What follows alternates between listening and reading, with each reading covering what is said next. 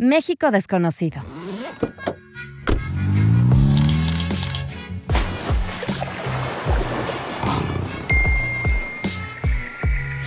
Porque México también se escucha. Hola, buenas tardes, buenos días, buenas noches, depende de dónde se encuentren. Bienvenidos a una emisión más del podcast de México Desconocido. Este podcast lo hacemos de viajeros para viajeros y para que sigamos viajando por todas partes, en particular por México. Cari, ¿cómo estás?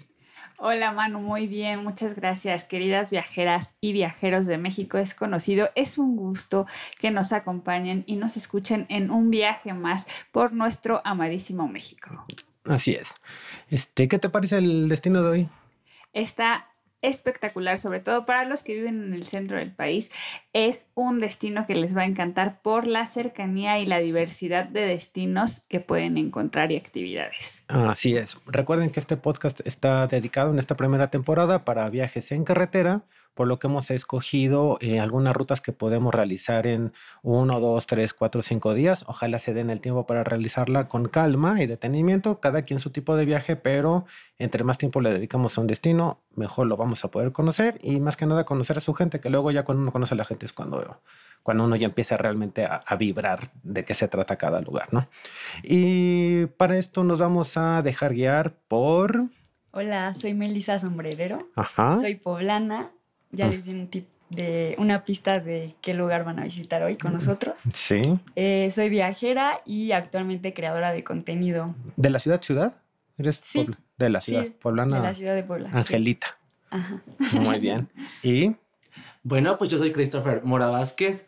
Eh, actualmente trabajo en la Secretaría de Turismo, también soy viajero, me encanta mi estado, me encanta todo México y también parte del mundo, ¿por qué no? Sí, pues sí. Siempre hay un poco de Puebla en todas partes. Claro, debe de haber. Siempre. Estamos muy agradecidos de que nos acompañen, porque lo importante de, de, estos programas es traer gente que de verdad conozca el destino, que nos pueda dar tips a profundidad, cosas que quizá nosotros no vamos a conocer, como una persona que es de allí los, los ubica, ¿no? Así es, como más de cotidianidad, ¿no? De, del lugar, del, del, estado. Entonces, pues sí, tenemos muchas cosas buenas, muchos tips para todos los viajeros que nos están escuchando. Sí, eh, este programa se trata de eso, ¿no? Justo como de no solo turistear, sino de realmente poder llegar a este punto de viajar, ¿no? Que ya luego, ya luego no podemos explicar en qué radica uno el otro, pero pues aquí sí definitivamente lo vemos como una especie de viaje y para eso hay que comprometernos con el destino y también un poco adaptarnos a lo que el destino nos pida, ¿no? Entonces, en ese sentido, eh, creo que es bien importante mencionar y recalcar que esto es un viaje por carretera. Este, aprovecho justo para decirlo que eh, vale la pena tener un, un, pase, vale la pena que esté bien retacadito en su app, que le pongan una lanita antes de salir, porque sí es como bien importante porque vamos a pasar por varias carreteras y eso nos va a permitir llegar de forma segura, rápida a varios lugares. y ahorrar mucho tiempo. El, viaje del día de hoy está planteado de la Ciudad de México a Puebla. Vamos a recorrer distintos lugares de Puebla y entonces es una ruta, la verdad que es muy cómoda para todas las personas que viven en el centro del país, que les permite tener unos días diferentes, que pueden alejarse, pueden conocer ecosistemas tan diversos que no vas a encontrar en la ciudad, obviamente, pero que tampoco vas a ir lejísimos, ¿no? Para poder escaparte a estos lugares, sentirte relajada, relajado y encontrar todas las maravillas naturales, gastronómicas, culturales, arquitectónicas que tiene Puebla. Aquí la cosa está en que ya, ya salir de la ciudad creo que es lo más pesado. Ya una vez que uno pasa la, la primera caseta de la ciudad de Mesa, ya la última caseta en este caso, el bla, bla, bla, a partir de ahí ya, ya la cosa se pone súper relajada. Y lo que comentabas, Manu, es muy cierto, porque la verdad es que sí te ahorra mucho tiempo tener este tag pase. Sí, sí te ahorra una lana. Si vas a usar pocas casetas, a lo mejor dices, ah, quizá no va a ser tan necesario, pero la verdad es que ya después de la cuarta caseta quieres pasar rápido, quieres llegar a donde vas, es, es práctico, ¿no? Es, es útil, es seguro, tiene muchos beneficios. Así es. Vamos a, vamos a suponer, digo, digo, creo que todos hemos aquí en la ciudad hemos ido a Puebla, la cosa esta es como, son como 40 minutos de salida de la Ciudad de México, más, más o menos, aprox. Pero ya de la caseta son, ¿qué? ¿Dos horas y media para Puebla? Aproximadamente, así es. ¿No? O sea, como de forma segura, ¿no? Entonces, imagínense, estamos por ya por la autopista, llegamos a Puebla y nos encontramos con ustedes, chicos. ¿A dónde nos quieren ¿A dónde nos van a llevar? ¿A dónde nos van a llevar? Yo creo que al centro de Puebla. Nuestro punto de partida es la catedral. Es la ahí catedral. Vamos a hacer un recorrido por las calles de Puebla, por su arquitectura, por el callejón de los sapos. ¿Qué otro lugar? La pues, pasita, nos tienen que llevar. o sea, es, un lugar que tienen que llegar porque tienen que llegar, tienen que conocer este producto que es una bebida muy conocida en la capital poblana, que es una pasita que va acompañada eh, con queso y jerez, que bueno, cuidado a todos los que nos están escuchando, porque si toman más de lo indebido, no quiero saber a dónde van a llegar. Pero solamente o ya no van a llegar. Ya, no van a llegar. o sea, ya cuando dices más de lo indebido, sí, o sea, eso ya, es, sí, ya esto ya está, sí, eso es tomar demasiado. Y el callejón de los sapos, ¿no? El Callejón de los Sapos, que es una arquitectura barroca, está totalmente colorido, por la noche lo iluminan. Además, déjame contarles, déjenme contarles que tenemos 42 museos, los cuales están abiertos de martes a domingo para que todos los viajeros conozcan un poquito de la historia que tiene la capital poblana. A mí lo que me gusta del Callejón de los Sapos, soy súper fan de las chácharas.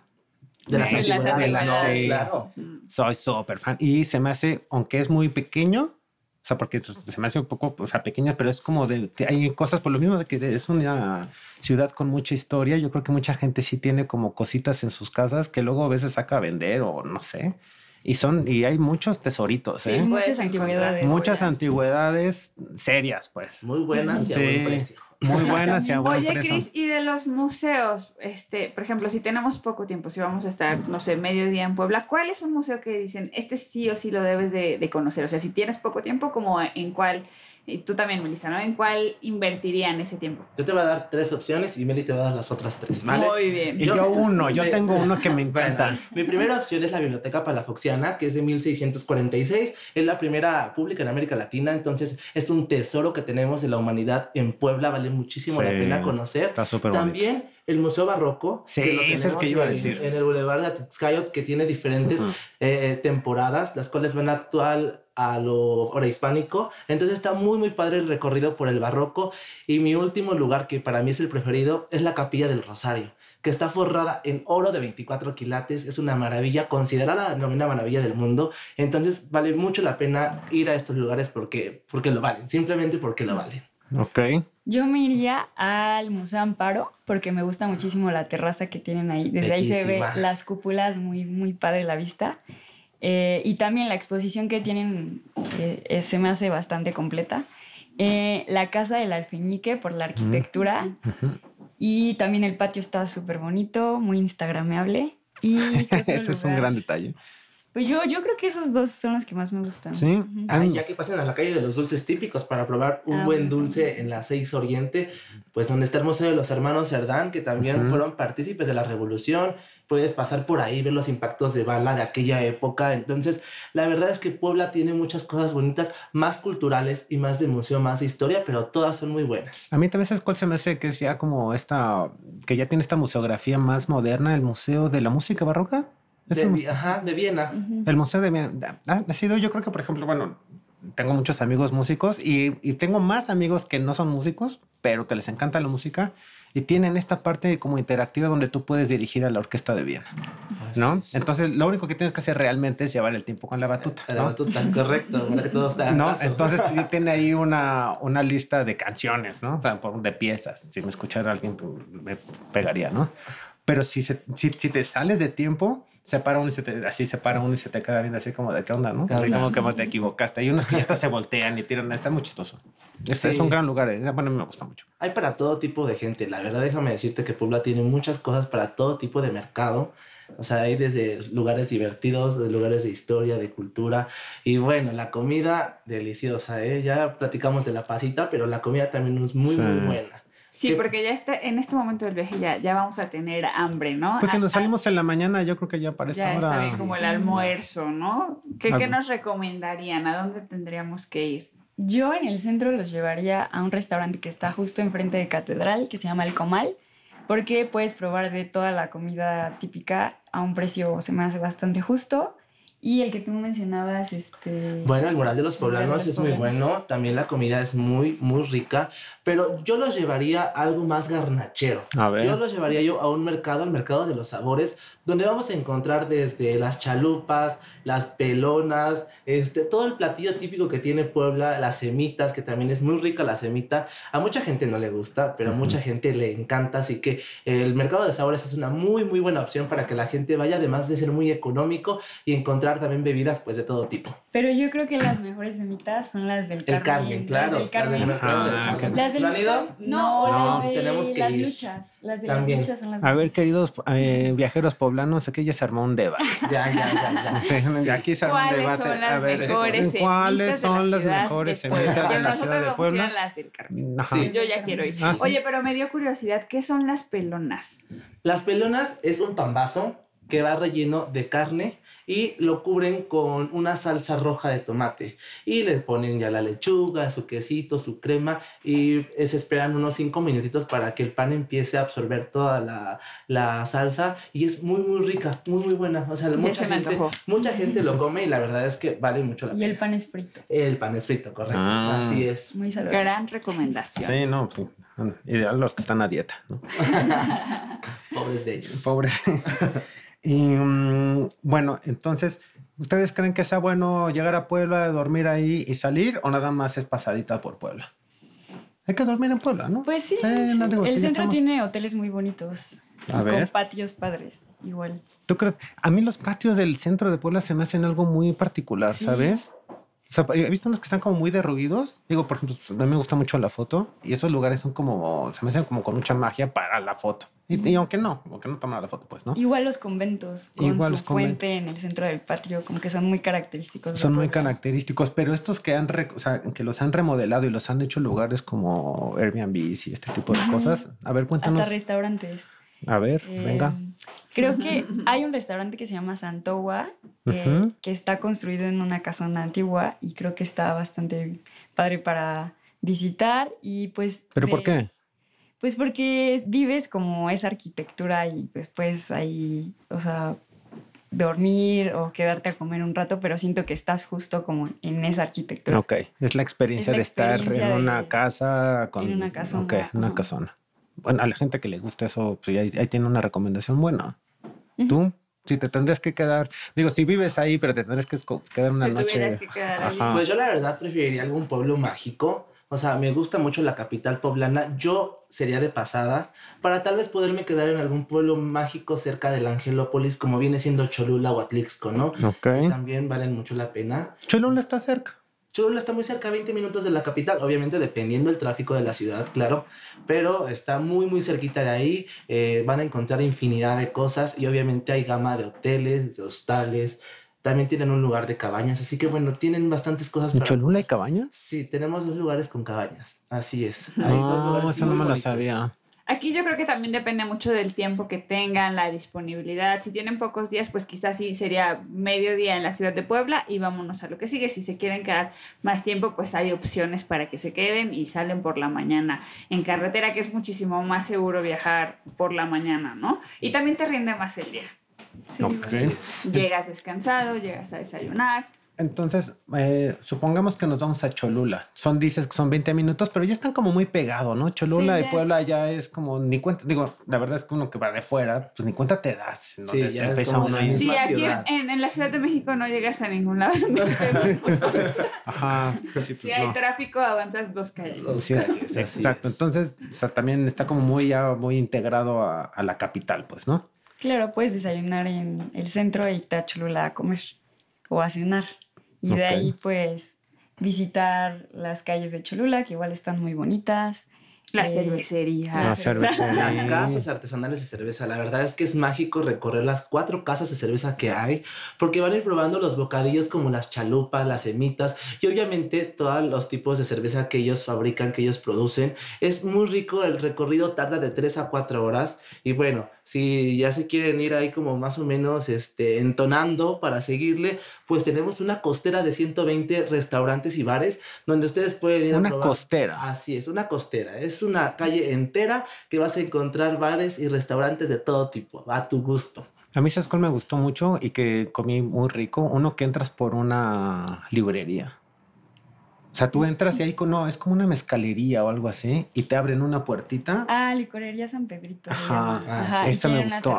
En- en- pero como que me gustó nomás por el detalle, El detalle. que tú entras así como no es nada. Y dices, ah, ¿quieres pasar? Sí. Y te abren y eso es un restaurantísimo, pues, ¿no? Y también tienen comida poblana. Entonces Y tienen comida poblana Y, y... se ve desde ahí la pirámide Ajá. de Cholula, entonces está Eres de pueblo, ¿verdad? Por eso la invitamos.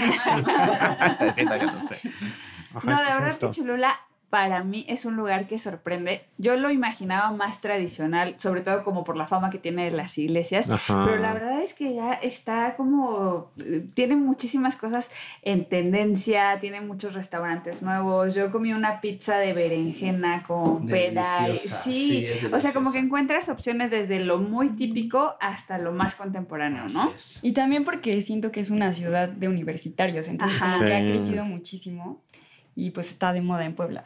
Ahí es donde llegas en tren, ¿no? El tren Ya no funciona. ¿Ya no funciona? El tren ya no funciona. Tuvo unos desniveles el camino, entonces tiene casi cinco años que no funciona.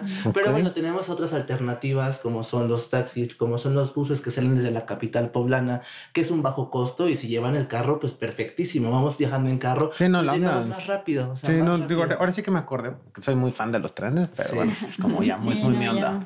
Ajá, ok. No, Además, comentarles que Cholula, sus iglesias son una maravilla. Hay iglesias que tienen barro policromado, tienen hoja de oro, tienen talavera de la reina, o sea, de la época barroca siguen permeando estas iglesias. Anteriormente eran cantidad, pero ahorita, bueno, se fueron cayendo con el paso. A ver, como cuando dices que tienen talavera de la reina, ¿es que en la arquitectura tienen talavera?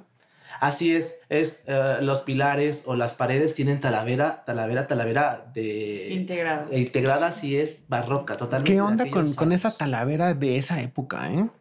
Te agarra un color rarísimo y como, no sé, Es que lo, como lo muy... ocupan- anteriormente lo fabricaban con polvillo, eh, que es como eh, le ponían como una serie de cositas y ya el polvito y hacía el color de la talavera y lo trajeron pues de España. Entonces aquí empezaron a fabricar esa talavera y pues bueno, la mayor parte del centro de la ciudad vas a encontrar talavera en cada edificio o en cada iglesia.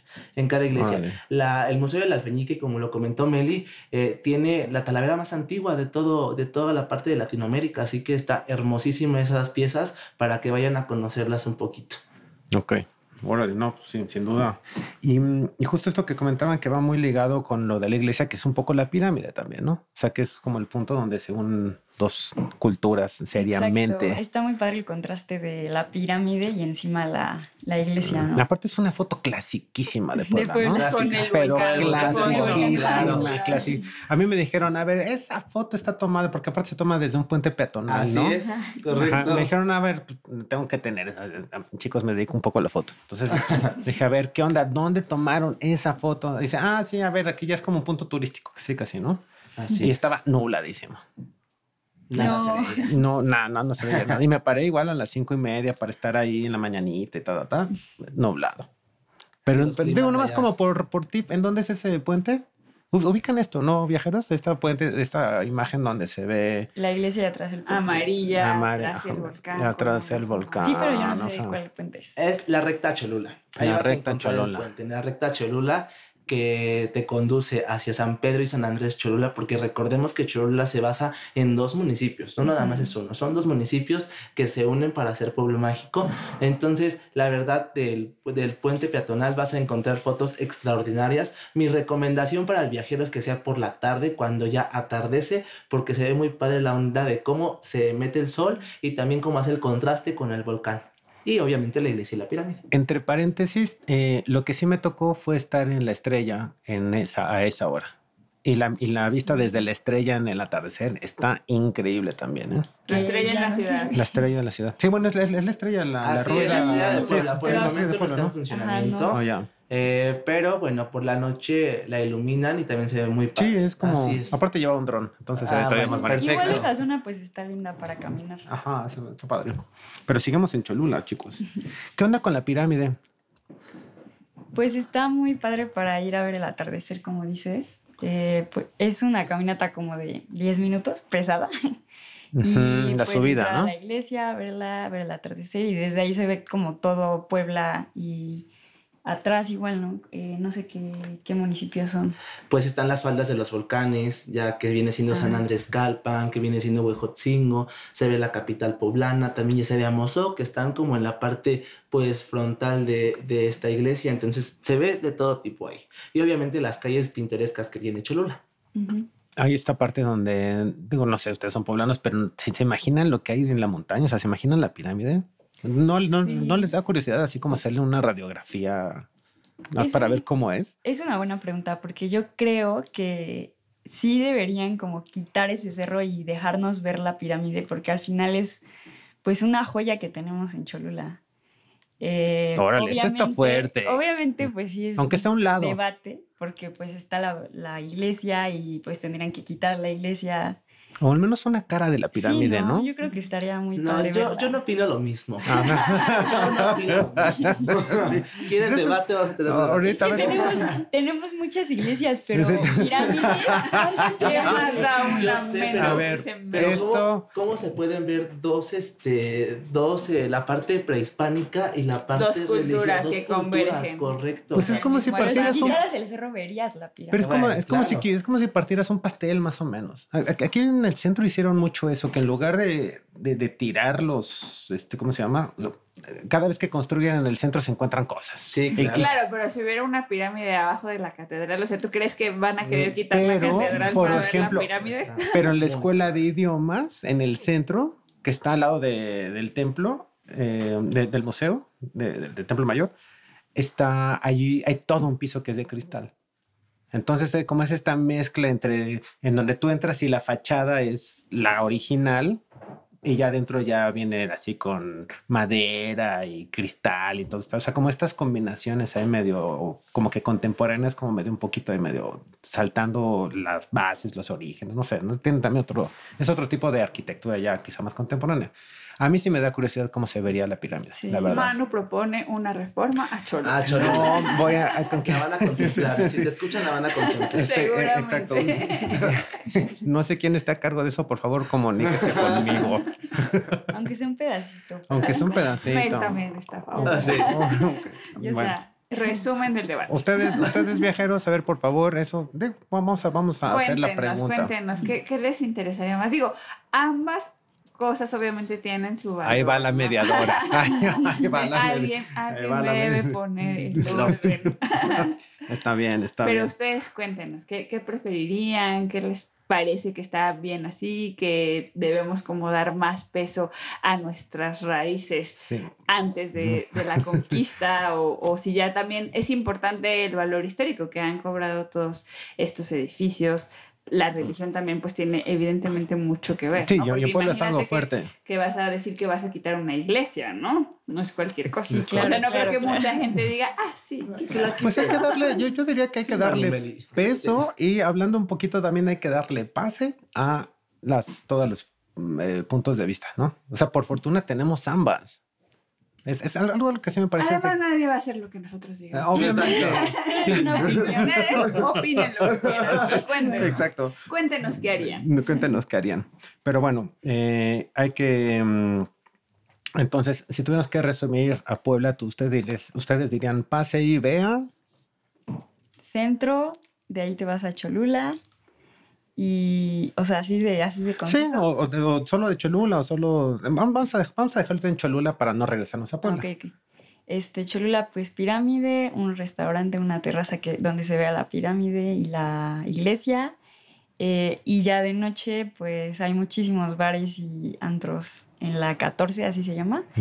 Eh, así que la fiesta está buena porque hay muchos universitarios, entonces empieza de miércoles a, a Ok, domingo. muy bien, muy Y el bien. tour cervecero. Muy fiesta. sí, claro. Ese no se puede olvidar. El tour cervecero para probar los platillos típicos, eh, las calles que son coloridas también. Y si quieren llevarse alguna artesanía como la talavera, que también proviene de Cholula, adelante. La verdad es que Sí. hay muchas cosas que hacer en Cholula. En ese punto que na- nada más así, creo que se me hace importante eh, a la gente que vaya en busca de Talavera. Cholula es un buen lugar para comprar Talavera. Así es, está la fábrica de Talavera de la Reina, está Ajá. fábrica Armando, está fábrica Umbrella, hay demasiadas Galerías. fábricas.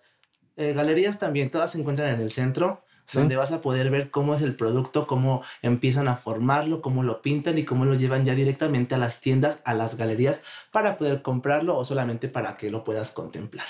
Sí, yo la verdad es que creo que sí soy muy fan de la, de la Talavera. He visto cosas ya contemporáneas que digo, órale, qué bonitas están. Son, bueno, no sé, soy un clavado, pero me gusta la Talavera.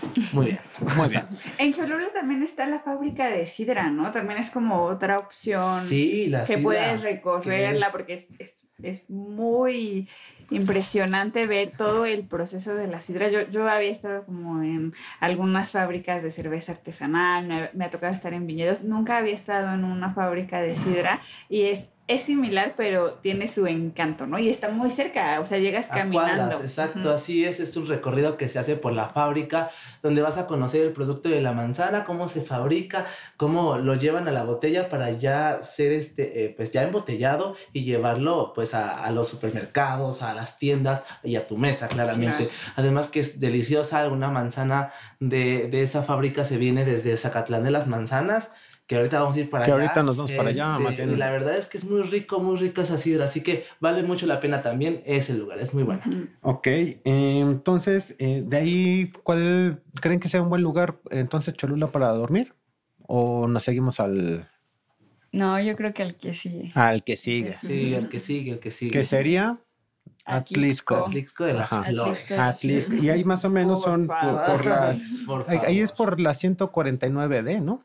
Así es, es con rumbo a Izúcar de Matamoros. Eh, de la capital poblana son 45, 50 minutos. Desde Cholula son 25, 30 minutos. Así está perfecto. Está perfecto. Está súper. Ajá, están aquí 25 o 40 minutos en un coche es nada. Sí, está Nada, está perfecto. y, y, además la oferta de hospedajes allá ha crecido muchísimo. En Atlisco. Ajá, como renta de casas con alberca porque la, el clima es muy bueno todo el año, entonces las muchos poblanos se van de fin de, fin de semana a, Atlixco a pasar con la familia. Es como un lugar de fin de semana para los poblanos. Sí. Así es, más por el clima. La verdad es que su clima ayuda muchísimo, muchísimo, muchísimo. ¿Qué es tropicalón?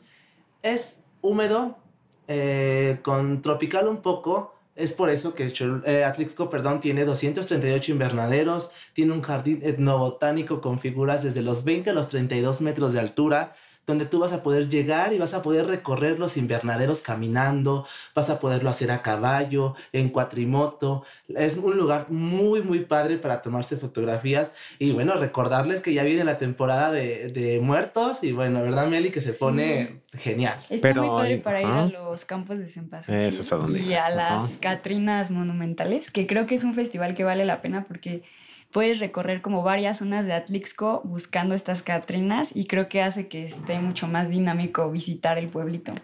Así es. Así como lo describen, y, y, disculpen que lo diga, me voy a ver como muy particular, pero esta cosa es súper instagrameable, suena como que es como que es un lugar muy fotográfico, ¿no? Sí, Atlixco es bellísimo, de tanto el color que tienen sus calles, porque son coloniales, tienen las escaleras del Huiatlixcayot que están pintadas por un pintor atlixquense que representan una de las danzas más conocidas y que en su temporada eh, de marzo a abril viene el Huiatlixcayot, que es un, es un recorrido que se hace desde el Cerro de San Miguel, llegas hasta la parte baja y van aventando la fruta, los dulces, van bailando al ritmo y al son y obviamente van llenos de flores. O sea, es ¿Esto en qué temporada es? marzo, abril. Marzo, abril.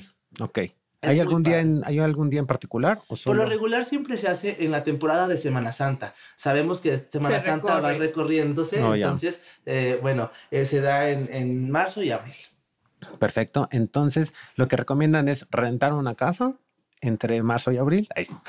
Sí, o en Día de Muertos. O en, Día de Muertos. Así es. Okay. Ah, no, y también diciembre, déjenme decirles que está la villa iluminada con un millón y medio de foquitos que iluminan toda la ciudad. La verdad es que tiene algunos parques que también son navideños y vale mucho la pena, mucho, mucho la pena también en diciembre. ¿eh? Un poquito más de frío, pero vale la pena andar en el centro con el esquite, con el elote, comiendo súper rico, un helado de, tal vez de cempasúchil, tal vez que ahí en Atlixco son raros, ¿eh? déjame decir que son muy raros porque los helados los hacen de diferentes cosas, de aguacate, de aguacate, de sábila, de todo, son muy muy buenos, muy buenos. Así que tenemos tres temporadas, Semana Santa, Día de Muertos y diciembre. Pues casi todo el año. Todo el año, así es. Básicamente todo el año.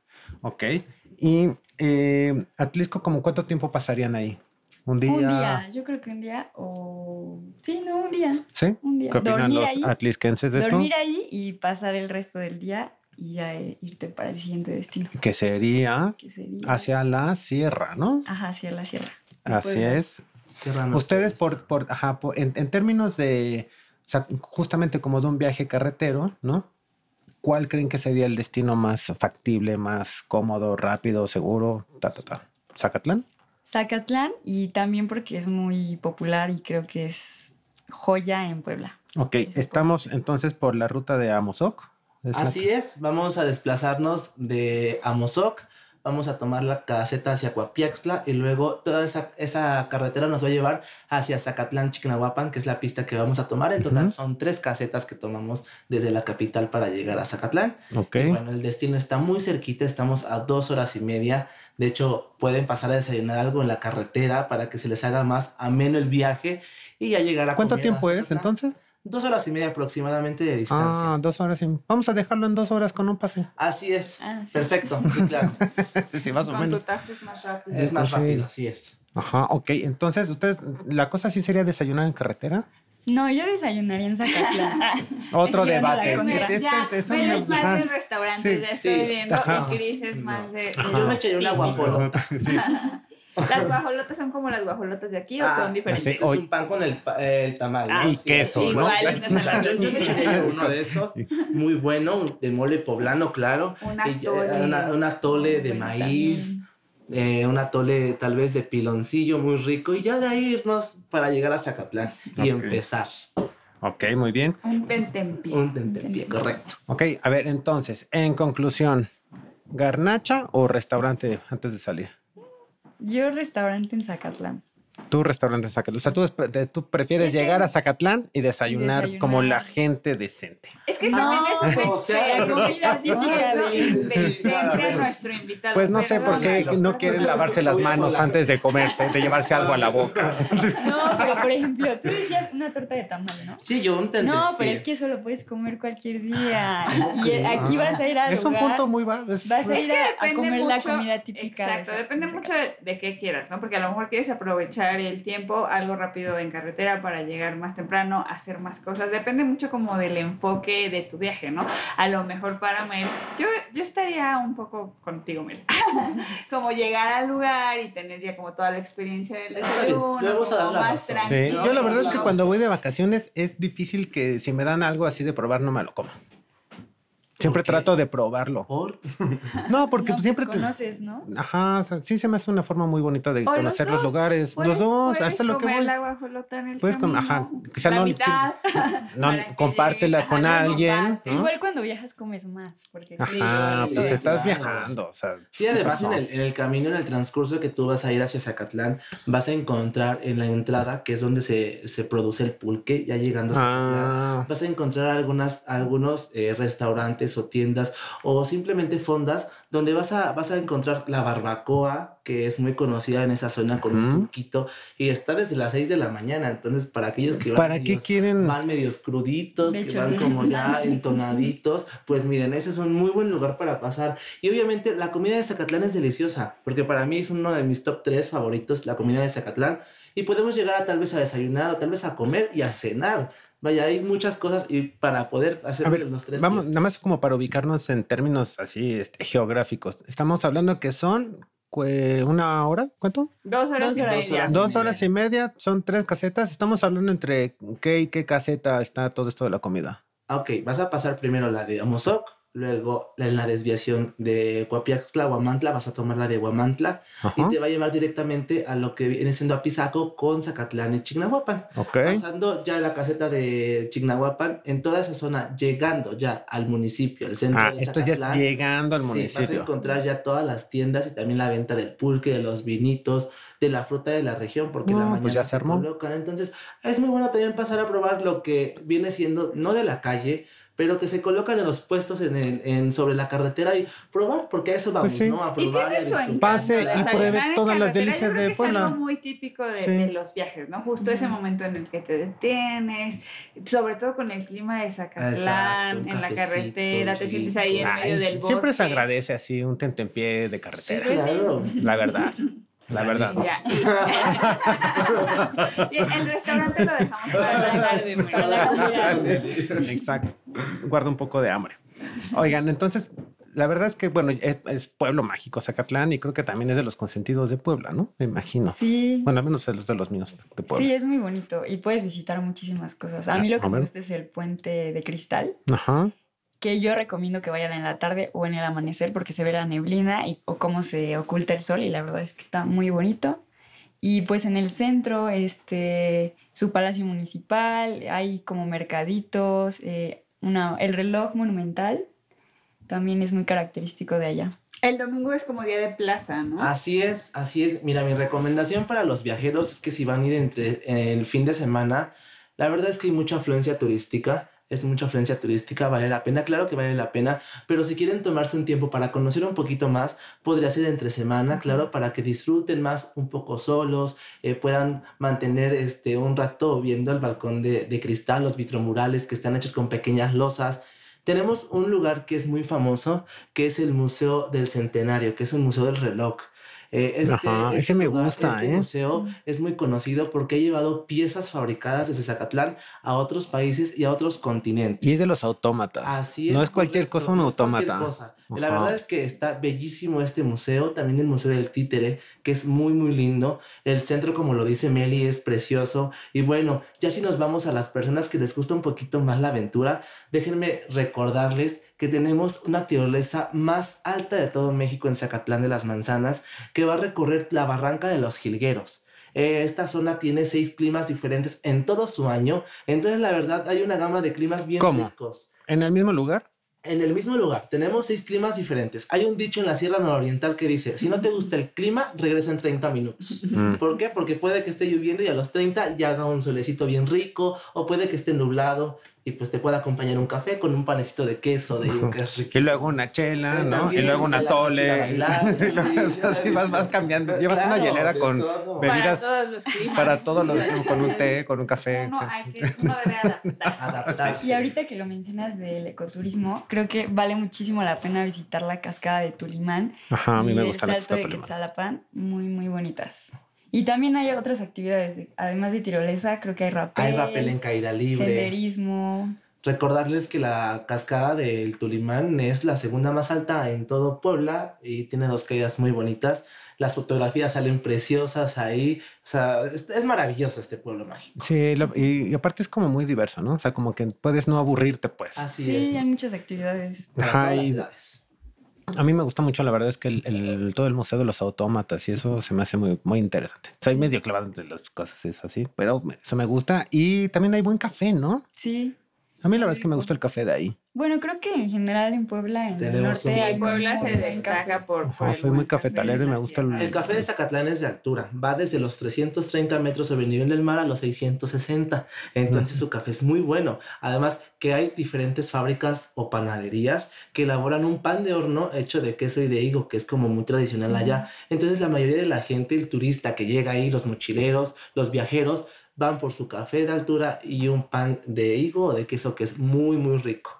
Así Ok. es. Y también recordarles que tenemos una feria muy conocida en Zacatlán que es este temporal que ya pasó, de hecho es en, está desde el 15 de julio hasta el 15 de agosto, en donde su desfile se corona a la reina de la Feria de las Manzanas y se avienta un millón y medio de manzanas en el desfile. Es ¿Cómo? una. Ella sola. Ay, sí. es una maravilla. Termina con un brazo. Está súper padre, la verdad es que es una tradición muy Ah, conocida. ¿ella avienta?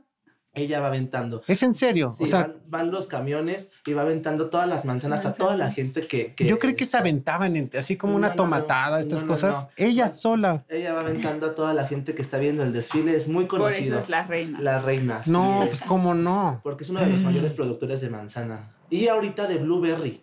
De Blueberry también tenemos temporada de Blueberry que es julio y agosto, donde van a poder ir a cortarlas, van a poder hacer el senderismo entre, entre estas este, flores, entre estas eh, frutas que, que producen allá. Y también van a conocer un poquito de la actividad extrema que se hace en cuatrimoto, en moto, en bicicleta, en senderismo, eh, caminando o corriendo. La verdad es que está muy bien toda la parte de aventura. Y también creo que está creciendo mucho en hospedajes. O sea, hay muchas opciones de glamping Eh, ¿A ti te gusta la onda así, restaurantes, fancy? No, no. Ajá, sí. Ajá, está bien. No, está pero bien. pues, o sea, glamping pues es acampar, pero pues un poquito más glamoroso, pero igual es más barato que un, que un hotel. No, Oh, siempre. no, No siempre, sí, no no. siempre, ¿Qué depende. sí, Depende de qué glamping vayas. Pero el, el glamping yo, que ya, ya, ya veo que tengo gustos similares con los de Mel.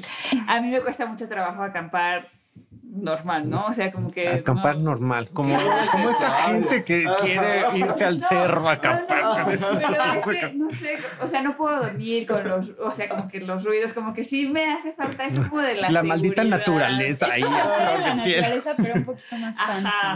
Está bien, está Como, bien. como, como en medio de la naturaleza, pero no tanto contacto. Hay mucha gente que no le gusta No, no, no, está bien, está bien, yo no digo He nada. sido muy juzgada por eso, pero la verdad es que a mí se me hace difícil acampar. Y las opciones de glamping son justo como para quien necesita un nivel intermedio, ¿no?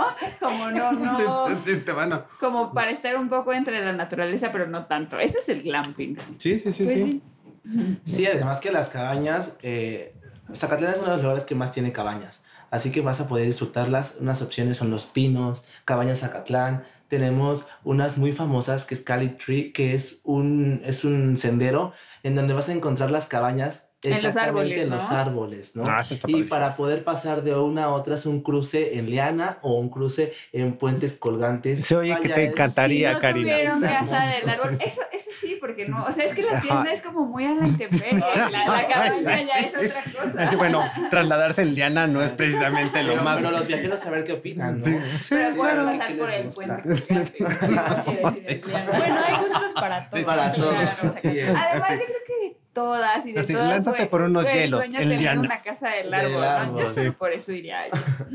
Bueno, hay en casas del árbol. Te puedes quedar en casas del árbol. Eso, eso me parece un Está punto padre. a resaltar. Sí. Y pues Zacatlán, entonces Zacatlán es como todo un... ah, Algo que no hemos mencionado de toda esta región es que es bosque, ¿no? Es húmedo, niebla. A, a la, a la hora de la hora es una cuestión como... Hay como zonas boscosas muy bonitas, ¿no? Y como esta cosa montañosa y lo, todo lo que tiene que ver con eso, como de neblina, un poco lo que decías de la lluvia, ¿no? De que cuando se despeja luego puede hacer como este sol con frío, ¿no? que de no, bosque encantado, ¿no? Cuetzalan yo creo que tiene esta atmósfera de sentirte que estás en un cuento. Ah, no, bueno, ahorita ¿no? llegamos a Cuetzala, que es como de la cereza, ¿no? Bueno, al sí, menos sí, para yo mí. estoy Sí, ya mucho, mucho. No, no, sí, sí, no. Entonces, hay algo así, si ustedes tuvieran que decir, pase y conozca Zacatlán, Zacatlán para visitar, ¿qué, qué, qué dirías? El puente de cristal, el reloj. ¿Pase y conozca el puente de cristal? Ajá. Ok. El reloj monumental. eh, No, solo una cosa. Ah, solo una cosa. No, no ah, no, no, no es cierto, de lo que quieras. Las cascadas de Tulimán y pues el centro en general. Ok, Visitaría yo. Chris. Pues es que son muchas cosas, pero yo creo que mi top 3 de atractivos turísticos de Zacatlán, primero sería el Museo del Reloj, Ajá. de ley, o sea, sí o sí. Sí, yo también. ajá. El segundo es tal vez pasar a un taller de pan artesanal para probarlo y también eh, con el cafecito que es muy rico, como lo, ya, ya lo habíamos mencionado. Y mi tercera opción sería aventarme de la tirolesa. Creo que es un- algo muy extremo que a mucha gente le llama la atención. A mucha gente, ¿no? Pero la verdad vale mucho la pena, además que los paisajes son hermosos. Aviéntate en tirolesa en casa de campaña para que se retuerzan. No, a mí sí me gusta acampar, a mí sí me gusta. En esta ocasión solamente. A mí no, no me voy a retractar. No, no, Oye, no, pero lo que decías, ya, ya vimos que tú tienes tu top 10 alternativo. Sí, claro, yo tengo de todo. A ver, ¿tú cuál es el, nada más el alternativo, el turístico, ya no los dijiste, el alternativo? El alternativo, yo creo que sería el rapel Ok. en caída libre. De la, de la cascada del Tulimán es precioso ese. ¿Has hecho eso? Sí, claro. Te lo digo por experiencia. Ah, muy bien. O sea, un guía de turistas tiene Sí, que sí, sí, Sí, sí. claro. probar todas las experiencias para los módulos, poder. tenemos que ya interpretar para que la gente se vaya emocionada. Sí, sí, sí. y diga, "Ay, Y pues lo haces bien, ¿eh? allá, Lo- sí lo haces bien, Ay, qué amable, muchas gracias. bueno, ¿y qué más? Pues también la barranca de los jilgueros o piedras encimadas tiene recorridos en caballo, en, en motocicleta, en cuatrimoto, eh, puedes hacerlo caminando. Tú puedes ir tal vez en la mañana si te gusta mucho el deporte, el ejercicio, ir a correr en esas zonas. Es es bellísimo. La verdad es que vale mucho la pena Zacatlán de las Manzanas. Está un poco lejos de la capital, mm, sí o no, pero vale mucho la pena. Además, pero el camino es bonito. rápido. Claro. Aquí un poco también, un poco la, la razón de este, de estos programas es tener caminos bonitos, pues, y, y el camino está increíble. Sí, sí, sí. La verdad es que el camino está increíble. Entonces, ni por el tiempo ni por. Ahora sí que no se fijen. Consejo útil para viajar por carretera con pase.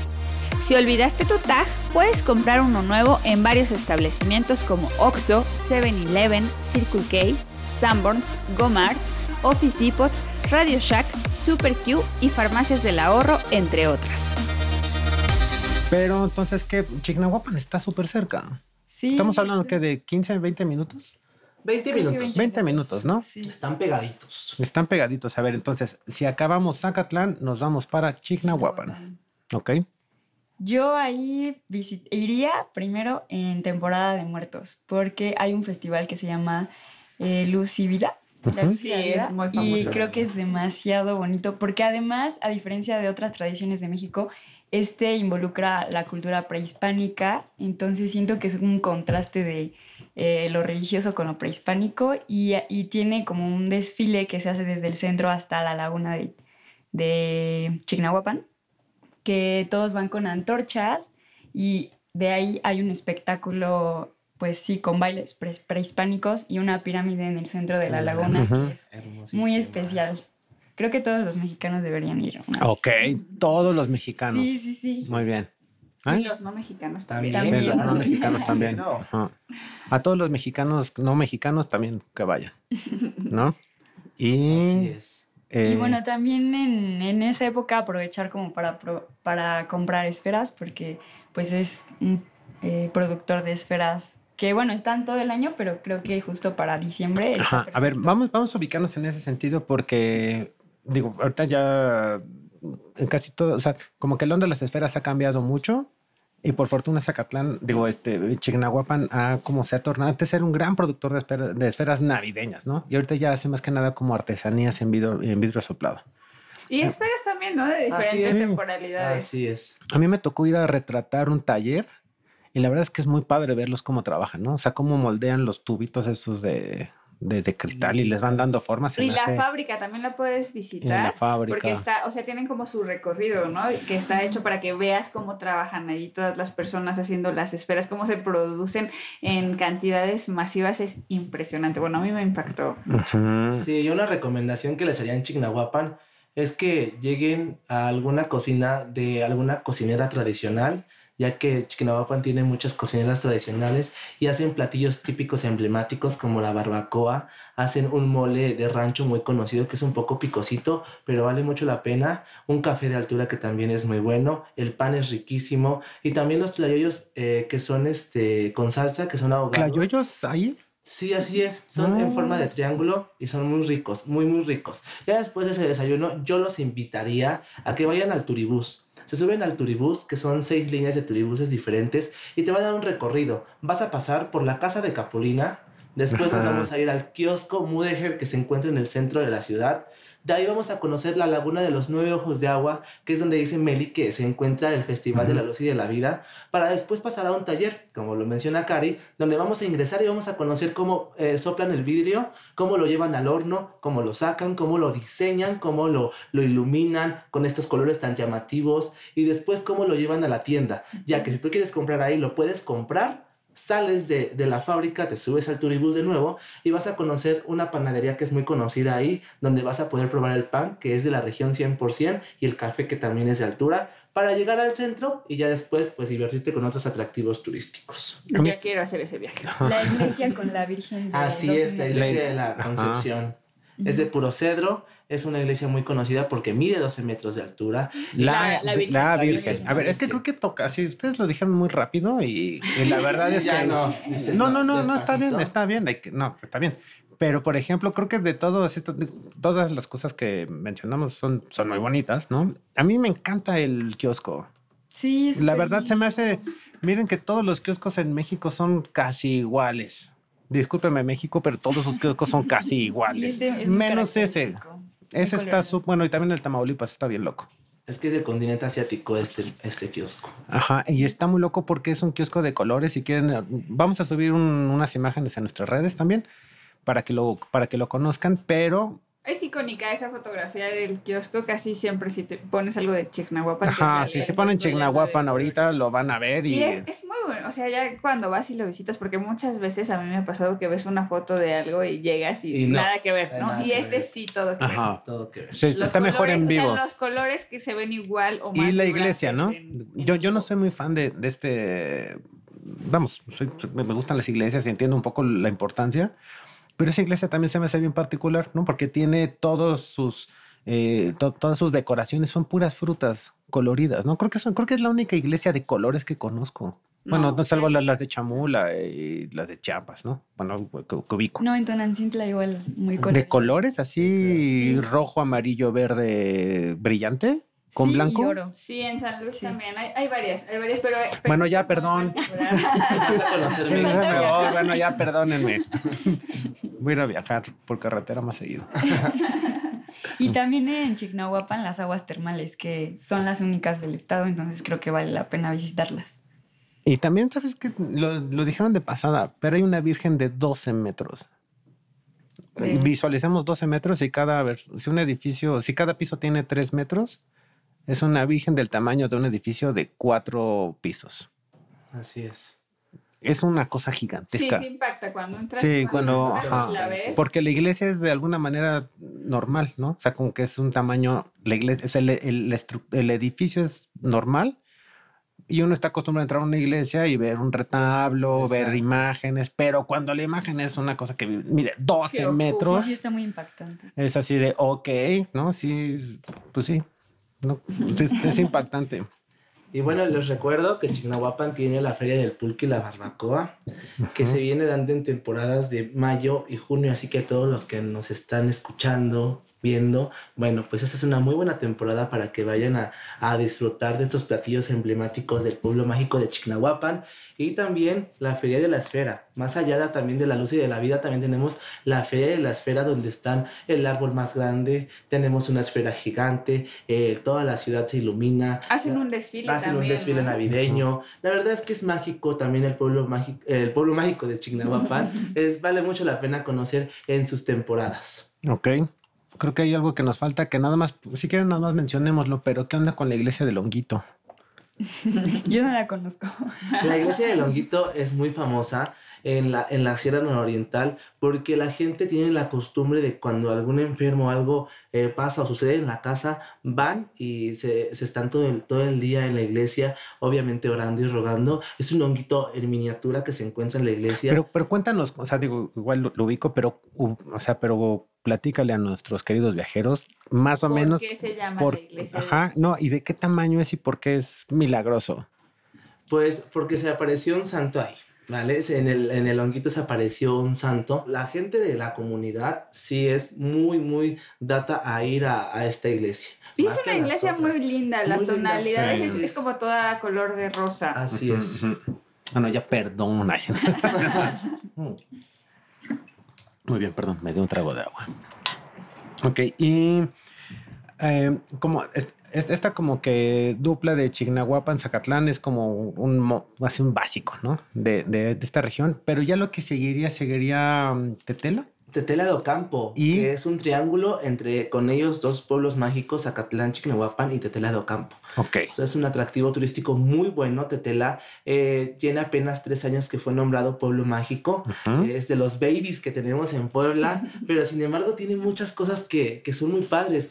Este, este pueblo es muy conocido por su historia. Tenemos eh, cinco museos, los cuales hablan de la batalla del 5 de mayo en Puebla, donde la gente que, que salió a luchar contra aquellos que vinieron a pelearnos las tierras, este, fueron de Tetela do Campo, por eso es cuatro No, veces heroica, así es.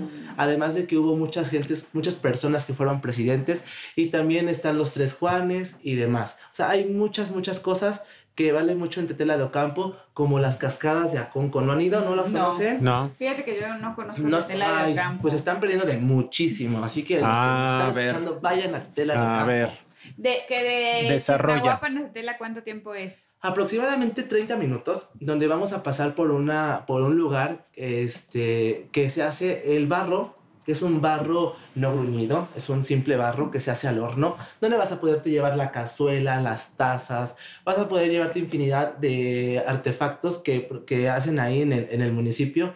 Este, y de ahí llegas a Tetela de Ocampo. En el recorrido vamos a encontrar un balcón. Ahorita estamos en temporada de mar de nubes, donde tú vas a poder dejar tu carro y vas a contemplar el mar de nubes. Vas a sentir que estás pisando nube. Entonces es maravilloso este paisaje, este recorrido. Y pues bueno, ya llegamos a Tetela y podemos conocer los museos. Tenemos también las cascadas de Aconco, que son tres caídas, un recorrido de dos horas. ¿De las cascadas o de uno? Perdón, No, no, es una tontería. no te entendiste. Yo tampoco entendí su chiste. Pero- Sí, yo también. Pero, me caí muy bien, déjenme les digo. no. Oye, pero Tetela está bien para pasar la noche ahí. Me encanta, me encanta Tetela para pasar la noche porque bueno, ya sabemos que no te gusta el camping, pero Sí, te ajá. encanta. Hay hoteles con sábanas, Eh, ¿no? sí, hay cabañas, también están los hoteles. Y bueno, déjenme decirles que en este pueblo se come muy rico las carnes ahumadas, que son muy ricos, muy muy ricas. El pan también es muy tradicional en esta zona y los elotes de temporada también son muy muy buenos. Ajá, el esos dichoso elotes de frío. esquite, la verdad es que para un frío rico se antoja Como un unos dientesototes, ¿no? Exacto, claro. Unos- claro. Ajá, son como un-. Ah, exacto. Así es, entonces Tetela de Campo vale mucho la pena conocer.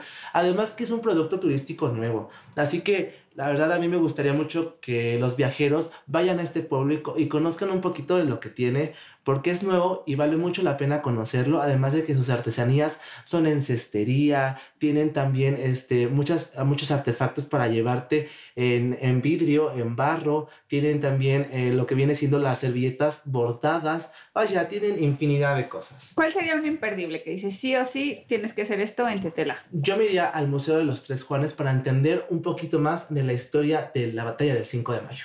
Ok. Así es. ¿Y el otro? E- Ese es, ese es el most. Y la- las cascadas de Aconco. En las cascadas, Así ajá. es. To- todo, eh, en temporada que no hace lluvia, que sería como de febrero a, a mayo, se tornan totalmente cristalina el agua, entonces puedes andar, nadar. ¿Creen que y esta sea el mejor, la mejor temporada para ir a la sierra? Mm, ¿En ¿Febrero, abril? Pues, porque yo digo, diría que de noviembre a, ma- a mayo, a mayo, a- ajá, que es temporada que no hay lluvias. Porque pues sí te puede tocar que quieres hacer... las lluvias son pesadas, y. ¿no? O sea, sí, Pero sí también te- es muy bonito el paisaje. Vamos a entrar en otro Sí, debate. también. La verdad es que- güey, Pero me quiere ir a Vamos, la vamos, ¿Les gusta vamos, la ajá, lluvia o sí, no les no, gusta la lluvia? sí, A mí no me gusta. Pero, por ejemplo, para visitar como lugares naturales, siempre las cascadas se tornan chocolate, color Sí, chocolate claro. en época de lluvia. Sí, sí, sí. Sí, no, y, y- ajá, pero Y que muchas veces la gente piensa, porque a mí, a mí me ha tocado que están sucias, o que ves una foto y en la foto se ve súper cristalina y ese día llegas y la ves café y Wow. dices, Sí, ¿qué pero pasó pues es aquí? como en las Pero fotos. es, es justo Simplemente por es que que se se, revuelve revuelve el la tierra, ajá, no es Ajá. agua contaminada, no es nada extraño. es un- un poco, o sea, creo que el, el ambiente de todo este lugar es con un poco de lluvia, o sea, es como, Es es, que sí otro es atractivo como tal, Pero, digámoslo pues, sí así. creo que en general llueve mucho todo Llueve el mucho. año. A ver, ¿qué, quiere decir esto? Que llévense impermeable, llévense unas botitas de campo, ¿no? Bueno, y Este, que aquí mismo en la Ciudad de México llueve la mayor parte Sí. del año, entonces ya a la lluvia estás acostumbrado. a la lluvia es. está, ajá. Y no también ni un poquito Sí. de lluvia no le hace mal a nadie, ¿no? O sea, no, no, no, no va a pasar nada si chispea, el famoso chipi chipi, ¿no? O sea, no pasa nada, ¿no? Así es. Entonces, ¿qué onda? Ya acabamos y nos vamos directamente hasta Cuetzalan primero. Cuetzalan. De Tetela de Ocampo a Ajá, Cuetzalan, de ¿cuánto Tetela de tiempo es? Campo, sí. Ok, vamos a recorrer la carretera interserrana que te conduce al pueblo mágico de Cuetzalan. Son aproximadamente 45 minutos, una hora.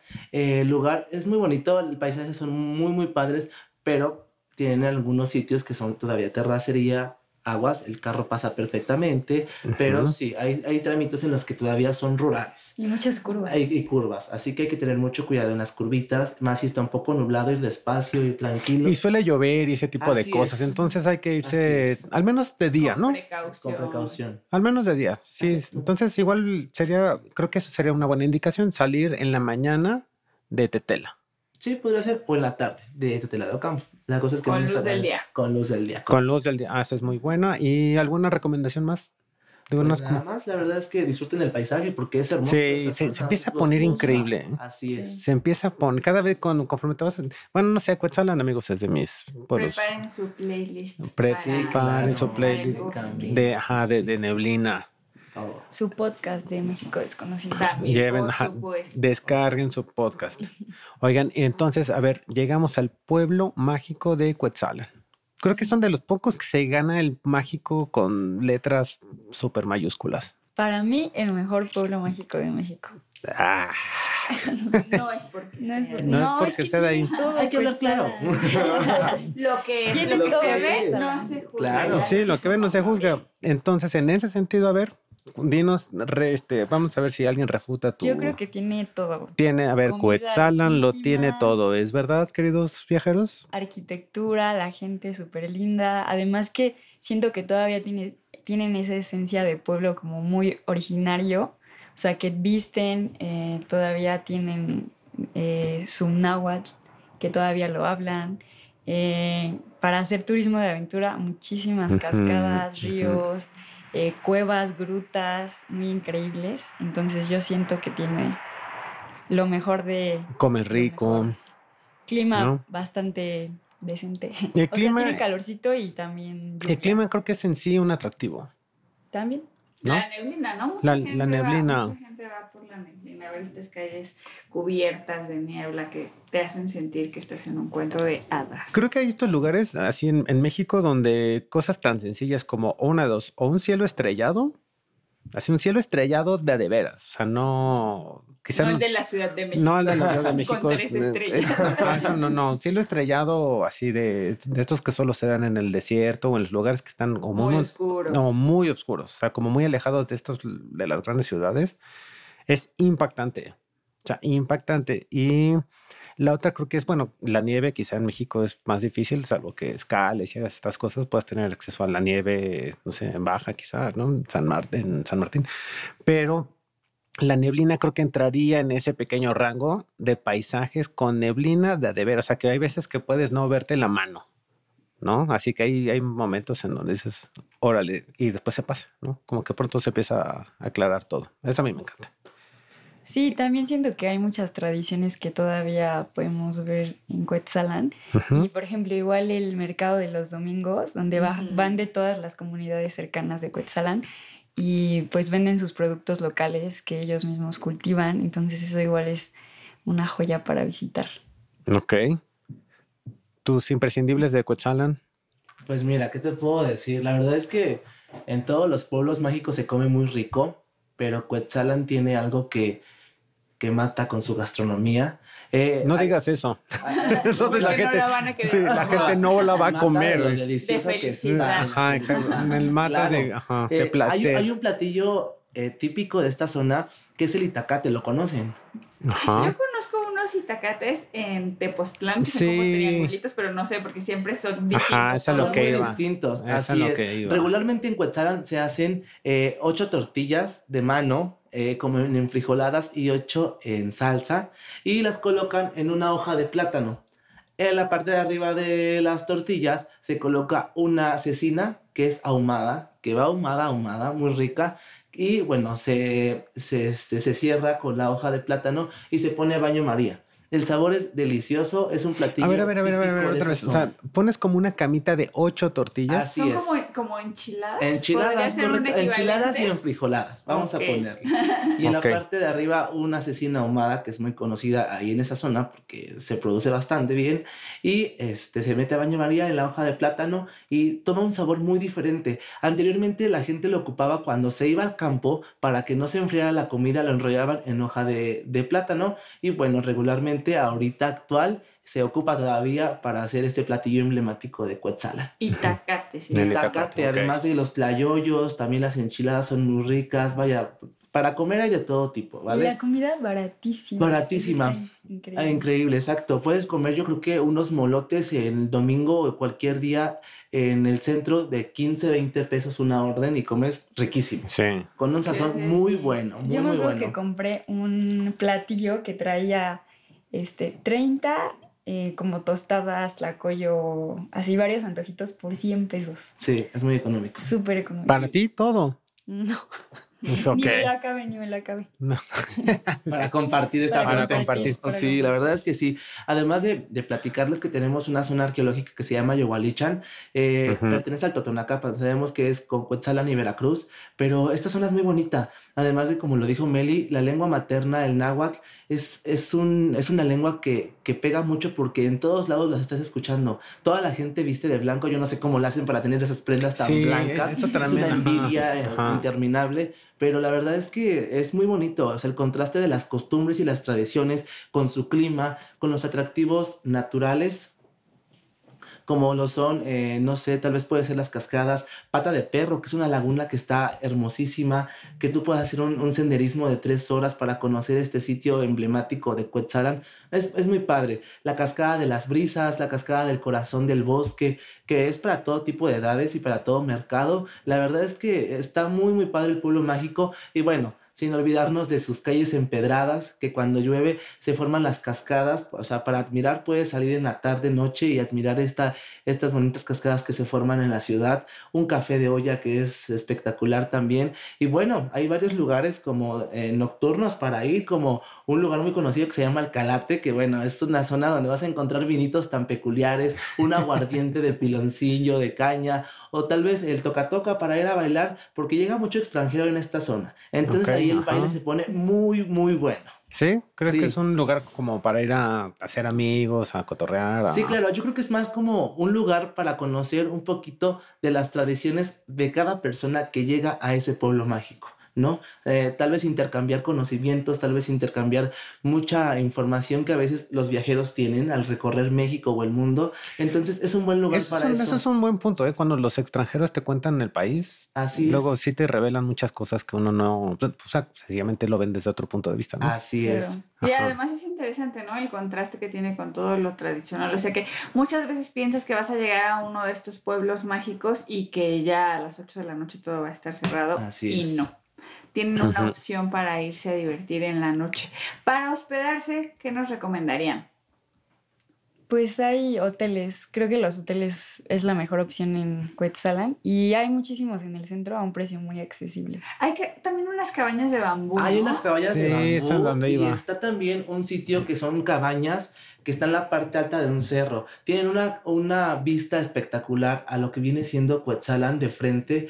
Eh, es muy bello, muy, muy bello eh, el, el lugar. Además que tiene una alberca padrísima donde te puedes tomar unas fotos preciosas y contemplar lo que viene siendo Cuetzalan de frente. La verdad es que hay hoteles, como lo dice Meli, hay también cabañas que valen mucho la pena. Y bueno, ahorita se está poniendo muy de moda el glamping y también ya están empezando con sus glamping. Así que hay de todo tipo, hasta hostales Es- también. Esa parte, o sea, digo, el, el pueblo como tal es, tiene su magia, ya el- ahora sí que nos las están contando, pero también todos los alrededores y todas las actividades que hay de ecoturismo, o sea, hay muchas cabañitas alrededor, ¿no? O sea, hay, hay muchos lugares donde uno puede ir a hacer trekking, bicicleta o no sé, ¿no? ¿Qué nos pueden es. contar de esto? Pues yo creo que a mí lo que me gustó muchísimo es una gruta que se llama El Duende, en donde puedes hacer un rappel libre de 45 metros.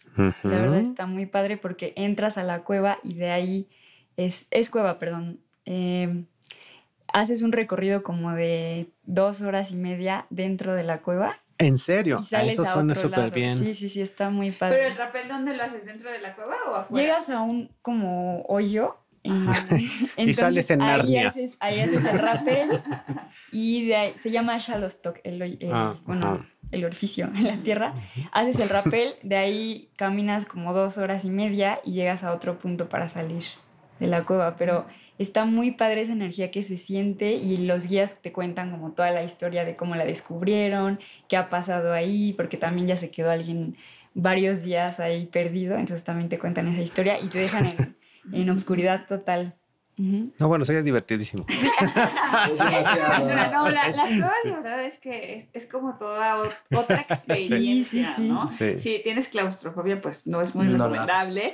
Igual Pero si te gusta, si te gusta este tipo de aventura, la verdad es que sí hay una conexión especial con las entrañas de la tierra, ¿no? Yo, yo lo he hecho en Hidalgo y sí te sientes, o sea, como que llega un punto donde te puedes sentir muy vulnerable justo porque no ves nada, porque tienes que seguir a un grupo donde tienes que confiar en el guía que te lleva. Yo creo que son de estas experiencias que sí hacen un cambio en ti, ¿no? Que te sirven mucho como para el autoconocimiento. Eso, es lo que iba, que y también creo que son dos tipos de viaje y de viajeros, ¿no? Aquel que no le gusta salir de su lugar de confort y que justo busca que... La comodidad. Que, que y, y, es totalmente válido, no va a descansar y va a hacer cosas, pero en el momento en el que te sacan de lo que conoces, que ubicas, en serio te ponen un estrés de muchos niveles, ¿no? O sea, puede ser desde una cosa de obscuridad absoluta, frío, agua, cada quien ya tiene sus cosas. O pero... no solamente estrés, ¿no? También como, como darte cuenta de hasta dónde llegan tus límites. Muchas veces piensas así, no sé, por ejemplo, ves el rapel de cuarenta y tantos metros y dices, yo no voy a poder hacer esto, pero cuando estás abajo, la, la energía que te queda de lo hice, sí, ajá. ¿no? Y esos son los viajes, cuenta, ¿no? Como de, de, de, de, qué tan fuerte es el cuerpo, de hasta Sí. dónde lo O puedes tu llevar. cuerpo, ¿no? Claro. Ajá. Sí, Ahí está, ya y también mencionabas la posa pata de perro. Es- yo creo que es un imperdible. Mm. O sea, para los que les gusta la aventura, es un recorrido de seis horas en donde te llevan a esta poza que tiene la forma de una huellita de perro. Pero a mí lo que más me gustó fue que hay una gruta que se llama Garganta del Diablo. Entonces entras y pues hay agua que te llega hasta acá. O sea, tienes que luego ir bajo tierra, pecho tierra, perdón. Y es- ahí estás como una hora y media en obscuridad igual total, pero con agua. Entonces está un poco... Ajá, está retador. bueno. Sí, sí está La, la pose pata de perro es de las favoritas de nosotros. Sí, pero ahí sí les recomiendo 100% ir entre semana o ser los primeros del día que llegan. Creo que abren a las 7, porque si no, la gen- hay muchísima gente. ¿El clima cómo es? ¿Es, es frío? ¿Es, ¿El agua es caliente? El agua es helada, Sí. pero muchas veces te toca calorcito. Normalmente hace calor en la mañana, entonces la verdad es que sí se disfruta. Muy bien. Pues no, no, no, no sé, o sea, si ya como esta cosa como para cerrar como Quetzalan o hay algo más de Quetzalan que nos quieran Los compartir. voladores, oigan. Yo, Es lo que les iba a decir. saber. A la onda de, o sea, esta imagen en Quetzalan es como icónica, ¿no? O sea, De la iglesia y de, los de la iglesia y los voladores. Y inclusive hay como una escuela de voladores allá, ¿no? Entonces, Pues eh, tra- traen como una disputa, a ver, seguramente Cris sabe más Sí. de esto, ¿no? Los voladores son originalmente de de, allí Papantla o de, ajá. o de Cuetzalan, o son diferentes. No, son, son los mismos. Son los mismos porque la parte de Cuetzalan junto con Papantla Es es, el-. Totonacapan. Ajá. Entonces, esa región del Totonacapan se inició haciendo este ritual de los voladores. Entonces, bueno, eh, obviamente se conoce mucho, muy guiado como los voladores de Papantla, pero bueno, también en Cuetzalan forma parte o sea, como, de la, como que la raíz es Eh, la misma. La o sea, misma, es la misma sí, porque como- pertenecen a la misma región. Así es, tienen una escuela de voladores. Hay gente que, bueno, son desde los 25 a los 30. Ya es- Hay niños, de Sí. hecho, desde los 8 hasta los 15 que también se lanzan. Entonces, ya es, un- es, es muy enriquecedor ver eso porque eso quiere decir que las costumbres y las tradiciones no se están borrando. La se gente los sigue, se preserva, claro. Entonces, eso es muy bueno para, para estos pueblos que aún tienen pues esta parte como de costumbre y tradición y la siguen arraigando, ¿no? Entonces es muy padre. Eh, Eso que decías justo se me hace como bien, bien bonito. Aparte, cuando una costumbre o tradición implica como un reto, yo creo que para todo mundo así de no, pues es que mi papá era volador. Ajá, o mi exacto. tío. Así Digo, es. no sé, de pronto es así, órale, que lo veas desde chiquito, pues tarde o temprano, o sea, tienes que probarlo, ¿no? Así es, además comentarles eh, que en Cuetzalan hay diferentes ferias que tenemos ahí, pero una de las más peculiares es la Feria del Café, donde se elige a la reina del Mm. café y la verdad es que es, un, es una feria muy bonita porque todas las comunidades participan. Hay ni una comunidad se queda afuera, todas participan, todas tienen a su jefe eh, en las comunidades, que es como un inspector, pero esa gente se dedica a llevar las flores, se ponen de acuerdo todos para poder llevar las cosas tradicionales al centro de la ciudad para que el turista a la hora de llegar vea lo, lo que tienen para dar este, en Cuetzalan. Entonces, la verdad tienen muchas cositas, así que la recomendación es que si quieren ir a alguna feria para conocer un poquito más de esto, vayan en la temporada de marzo y abril, que también es Semana Santa. Entonces, ahí van a encontrar el festival o la feria en donde se elige a la reina del café y a la reina del whip. Huipil. Que hay huipiles que se ven muy, muy sencillos, pero los huipiles van desde los 5 mil hasta los 30 mil pesos. Así que son cosas que son en verdad emblemáticas de este lugar, pero que también toman su tiempo para poder realizarlas. Entonces, son en telar de cintura. La gente, algunas personas todavía llevan a cabo el telar de cintura, algunas no. Es por eso el valor de la prenda y de la artesanía que se elabora ahí. Además de muchos productos, muchos, muchos productos. Ahí en la Feria del Café avienta café. No, no, no, para irme... no el café. No, no, la de manzanas.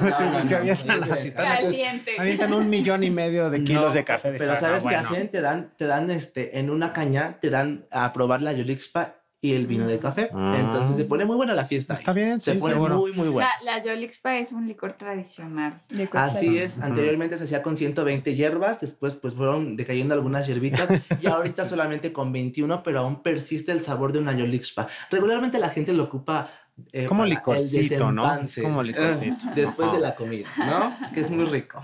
Como un digestivo. Un digestivo, así es. Ok. Y a ver, ya, volvemos a lo mismo. Eh, esta pregunta de si tuvieran que escoger de Cuetzalan un atractivo.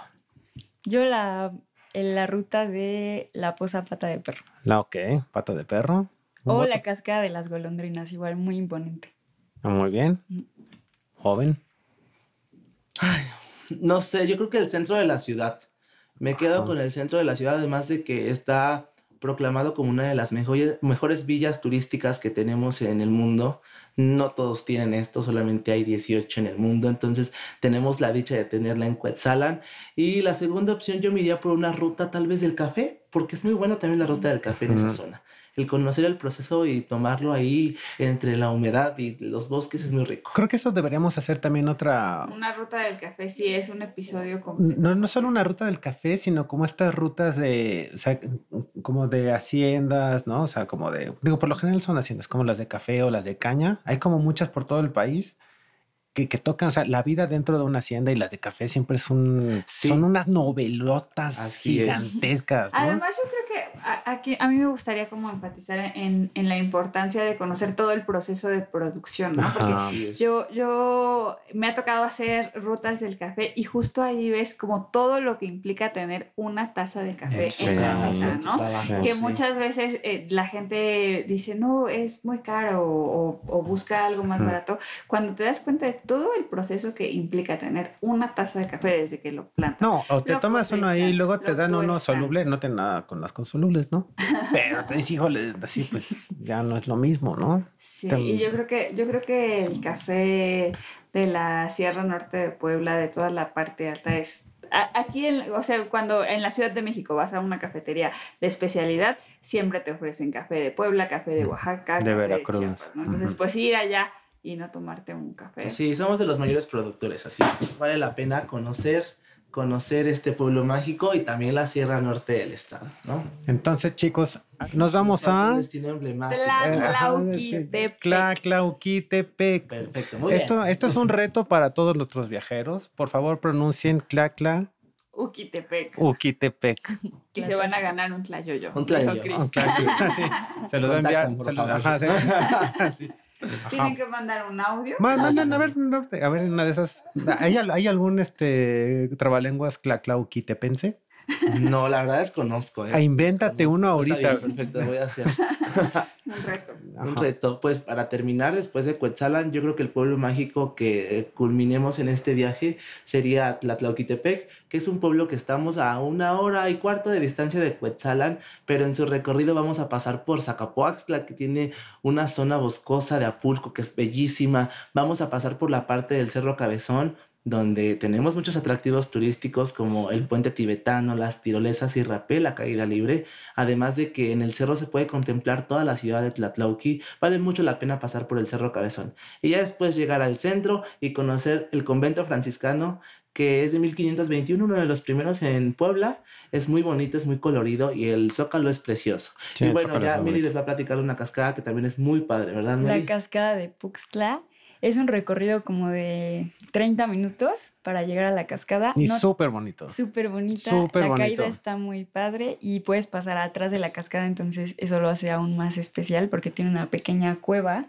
donde ahí se ve como toda la vegetación y la caída. Pero inclusive son estos lugares que para llegar es bonito. Sí, ¿no? claro. O sea, como que vas bajando por la sierra y vas bajando y vas bajando y vas como serpenteando Es que eso entre... es lo bello de, de los viajes por carretera. Entre las montañas. país, ¿no? Así Como todos es. los paisajes por los que pasas. O sea, ya solo el trayecto es algo que vas a disfrutar en Y, el y, viaje. y esto que decías, ¿no? Así de cómo, cómo sales del bosquecito y te empiezas a meter a un...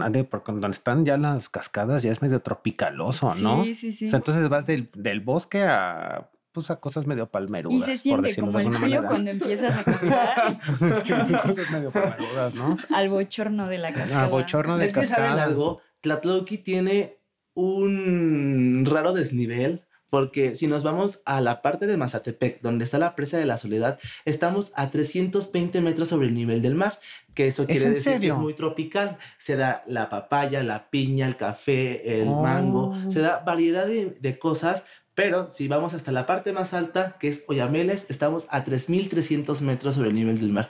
Un desnivel de 3.000 metros es, Hay nada más. es bárbaro, bárbaro, bárbaro, pero vale mucho la pena. Pues es como si tu hermano midiera unos 50 y el que le sigue 2.90. No, Sí. 2.10.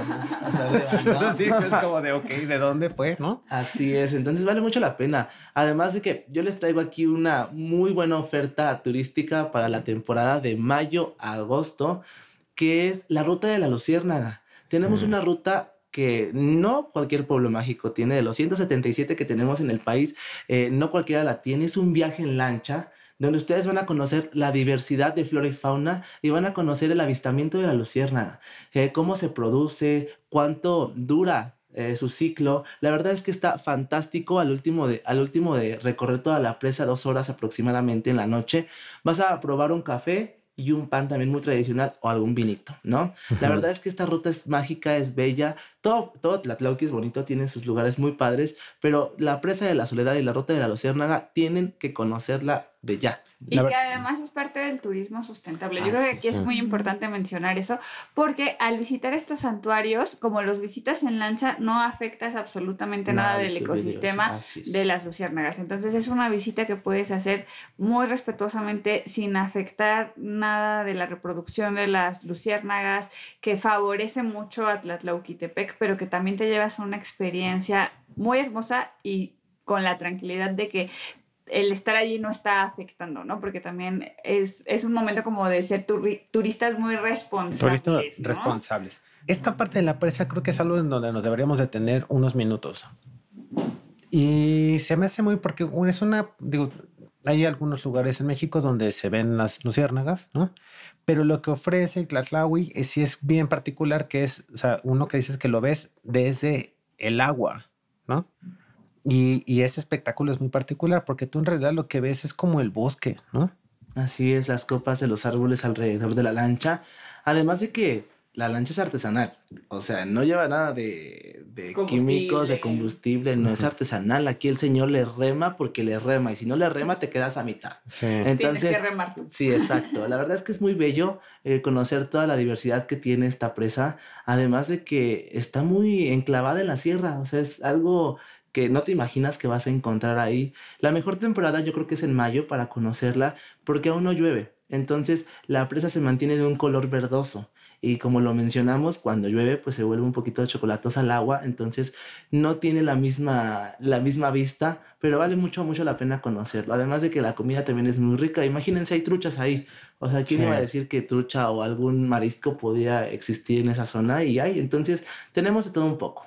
Y también en temporada de Día de Muertos, ¿no? Es, es buen lugar para ir. Sí, así es, el Festival de la Llorona que los espera ya pronto. Es un, es un festival que se realiza en el centro de la ciudad, donde vas a encontrar artistas eh, locales, vas a encontrar el guapango, los tríos norteños, vas a encontrar la exquisita variedad gastronómica que tenemos ahí, como el mole de guajolote, el mole ranchero, los tlayoyos, el caldo o el chilpozonte, que es de pollo muy conocido ahí. Vaya, infinidad de cosas. Y la presa, que también se hace un recorrido en lancha al oscuro, donde te van contando leyendas.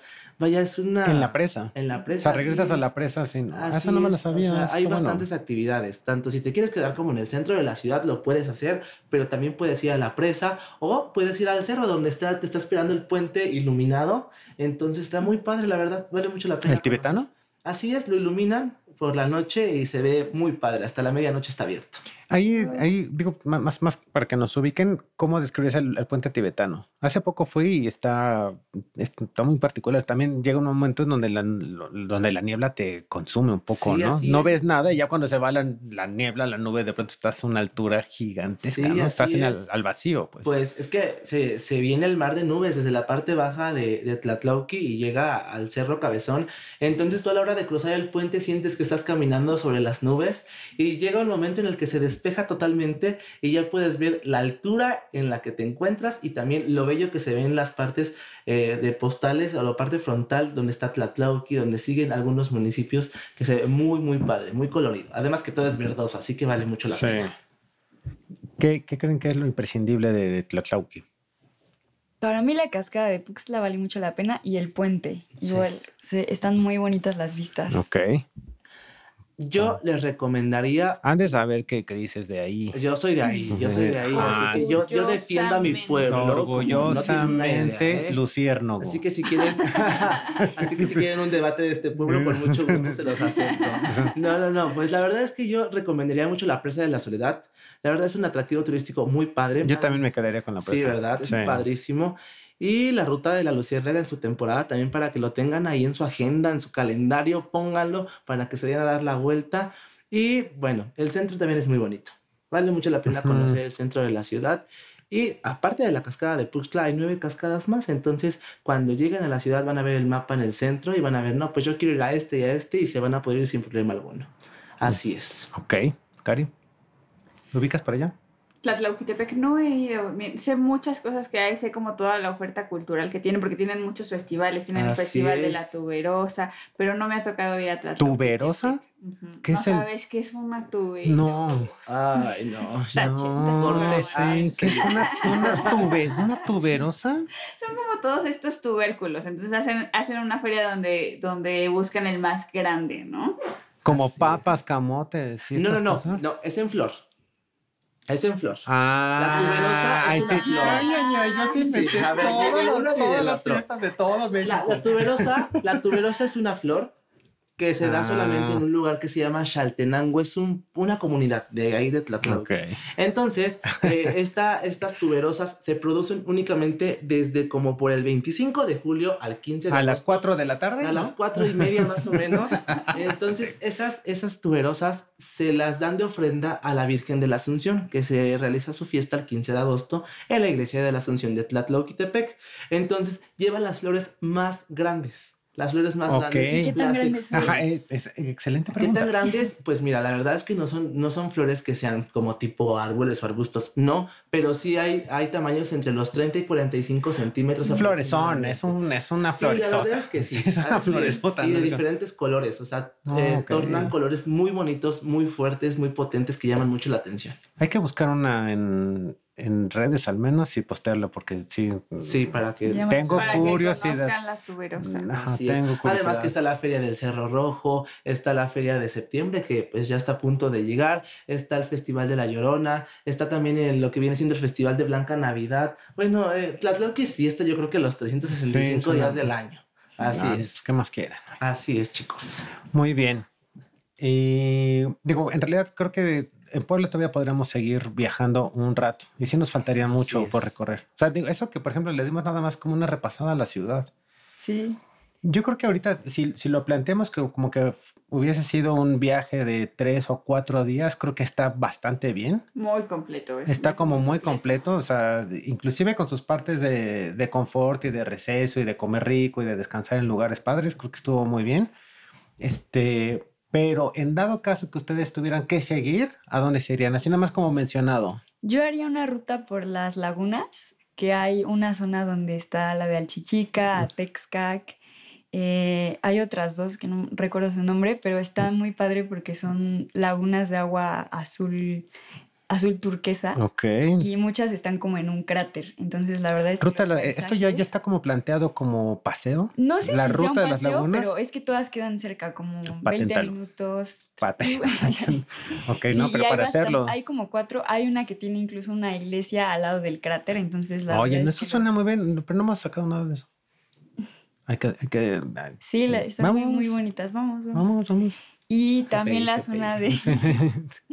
también la zona de los volcanes. Creo que, o sea, Puebla es un valle que tiene, está rodeado de volcanes. Entonces vale la pena visitar, pues, el Pico, el Popo, el Ista. Incluso la Malinche está muy cerca de Puebla. Entonces yo creo que vale la pena, pues, visitar. Oye, grandes, grandes eh, propuestas, ¿eh? Muy bien. Chris. Pues yo quiero invitar a todos los viajeros que andan en carretera para que conozcan los 12 pueblos mágicos que tiene este gran estado. Ahorita visitamos varios. ¿eh? Así es, así es. Visitamos la mitad de tantos que tenemos, pero la verdad es que yo les los invito, les invito a que conozcan los 12 pueblos mágicos más los 51 municipios con vocación turística. Eso quiere decir que tenemos municipios que tienen algún atractivo turístico para todo viajero que quiera conocer Puebla, que se interese, puede hacerlo, pueden ir a Tehuacán, a la Reserva de la Biosfera, pueden conocer a Zapotitlán Salinas, donde tenemos una fábrica prehispánica de sal. Pueden ir a los cráteres, pueden ir a los volcanes, pueden conocer la zona de haciendas, pueden conocer la ruta del Chile Nogada, pueden así es, pueden conocer la ruta de los conventos franciscanos que también tenemos, pueden conocer la ruta del café, la ruta del mezcal. Vaya, hay infinidad de cosas que hacer en, en Puebla, así que la recomendación está para que busquen, para que indaguen y para que pues conozcan todo el estado. Muy bien. Cari.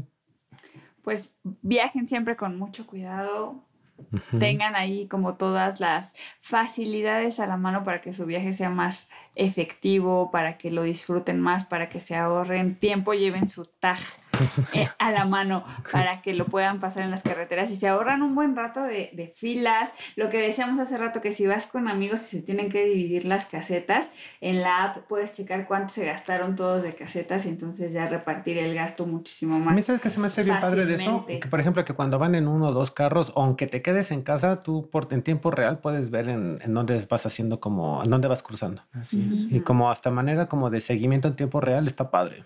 Te lo compras muy fácilmente, lo consigues en, en una tienda de conveniencia. Lo, solo actívenlo como 30 minutos antes para que no se los vayan a rechazar en ninguna caseta.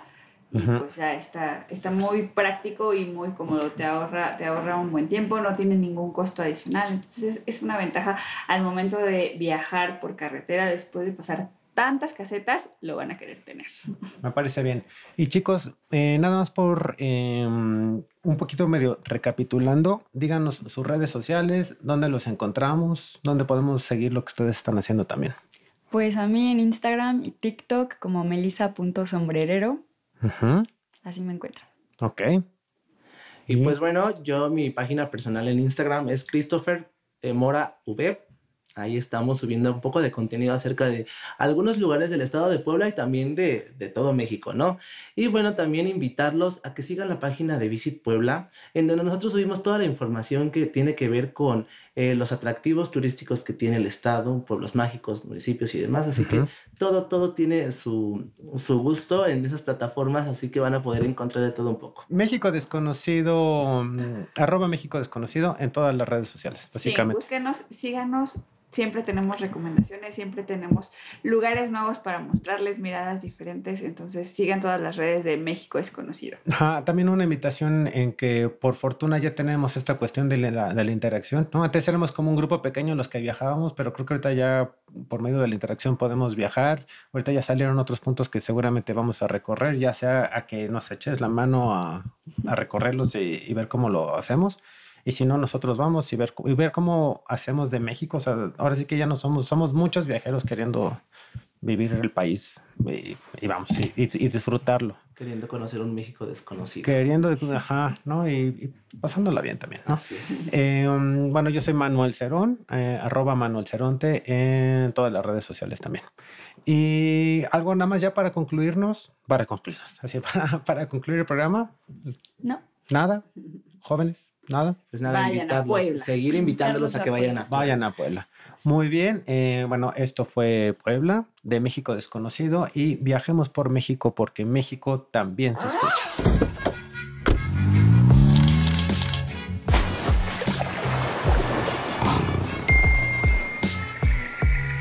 Porque México también se escucha.